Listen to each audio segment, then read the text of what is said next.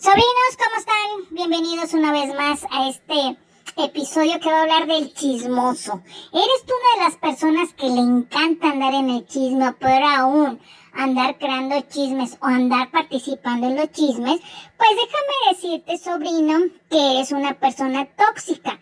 Porque dentro de la clasificación de las personas tóxicas están los chismosos. Y los chismosos, déjame decirte, sobrino, sobrina que me estás escuchando, que el chisme seduce, hipnotiza, fascina, atrae, escandaliza, pero también destruye. Y como decía la chilindrina, fíjate, fíjate, fíjate, fíjate, todo eso es el chisme. Y el chisme viene naciendo acerca de los rumores. ¿Y qué viene siendo un rumor, sobrino? Es una, es una información que se difunde sin verificación oficial, que no ha sido eh, confirmada. Y cuando uno toma ese rumor y lo pasa a otra persona, no se convierte en un informador, se convierte en un chismoso. Y el chismoso nace de una voz que casi nadie puede identificar.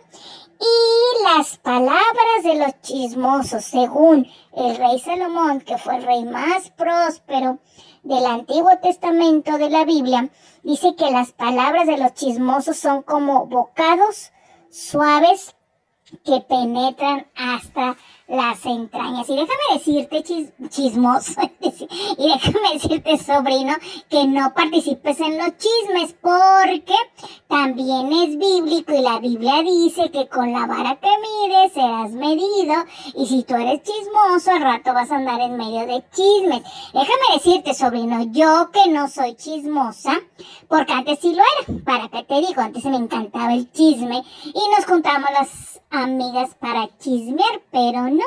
Ahora ya no porque comprendí el daño tan grande que hace un chisme. Y bueno, déjame decirte que ahora que yo no participo en los chismes, aún así me siguen incluyendo en los chismes, porque vienen siendo eso nada más chismes que se basan en rumores. Y en cierta ocasión me dijo un amigo, oye, que tú eh, eh, fuiste la que destruiste el matrimonio de tu amiga con su esposo. Yo, ¿qué? Yo ni en cuenta ni por ninguna razón. Y esa persona que nos platicó que se iba a divorciar nunca dijo los motivos y yo jamás repetí esa situación porque es algo que le pertenece a ella. Y además, como te decía, esto es bíblico y en los proverbios que escribió el rey Salomón dice, el hombre perverso levanta contienda y el chismoso aparta a los mejores amigos. Entonces, tú a veces puedes perder una amistad por alguien chismoso que está cerca de ti y que sin querer y sin que te des cuenta, sobrino, sobrina, está siendo manipulado por esa persona. Entonces no permitas que el chisme domine tu vida porque tú estás eh, siendo parte de esa gente chismosa. ¿Cómo puedo yo hacer cuando llega una persona chismosa y que me empieza a hablar de alguien más? Pues déjame decirte eh, sobrino, sobrina, que te voy a hablar de las tres barreras de Sócrates. Y esta reflexión a mí, a mí me gusta mucho porque así uno puede detener el chisme. Hay que detener el chisme porque si no te vas a convertir en una persona tóxica y la gente le huye, le huye a las personas tóxicas. Y bueno, esta reflexión de las tres barreras de Sócrates, sobrino, sobrina, dice así. Te la voy a leer tal cual. Dice Sócrates, el gran filósofo estaba cansado de que llegaran con tantos chismes. Un día, un joven discípulo llegó muy agitado a su casa. Maestro, maestro, tengo que contarte algo que un amigo tuyo dijo de ti. Espera, interrumpió el filósofo. ¿Eso que me vas a decir ya lo pasaste por las tres barreras? El discípulo lo miró perplejo. Si no sabes qué es perplejo, es atónico. Atónico, no, no, atónito, asombrado, sorprendido, eso quiere decir perplejo. ¿Las tres barreras? ¿Las tres qué, maestro? Preguntó.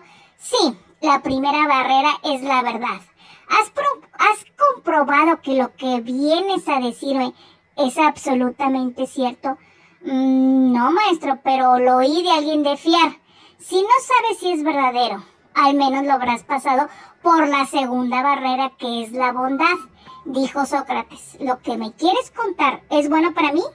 ¿Me va a hacer bien escucharlo?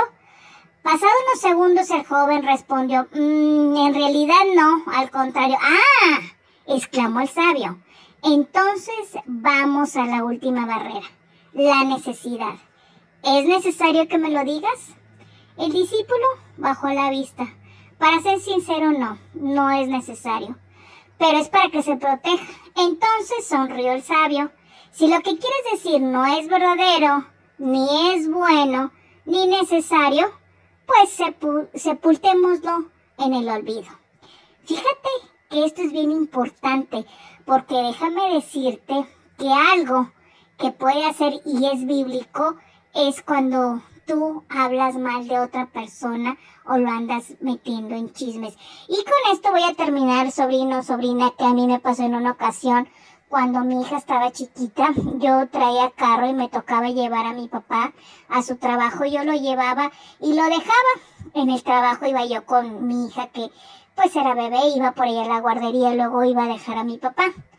Pues resulta que eso en trabajo andaba el chisme de que el señor Garza, porque así me he pedido yo, el señor Garza tenía una amante muy jovencita que, parecía, su hija que con una niña muy pequeña. Entonces mi papá cuando se enteró de eso les dijo, oigan, es mi hija, por favor.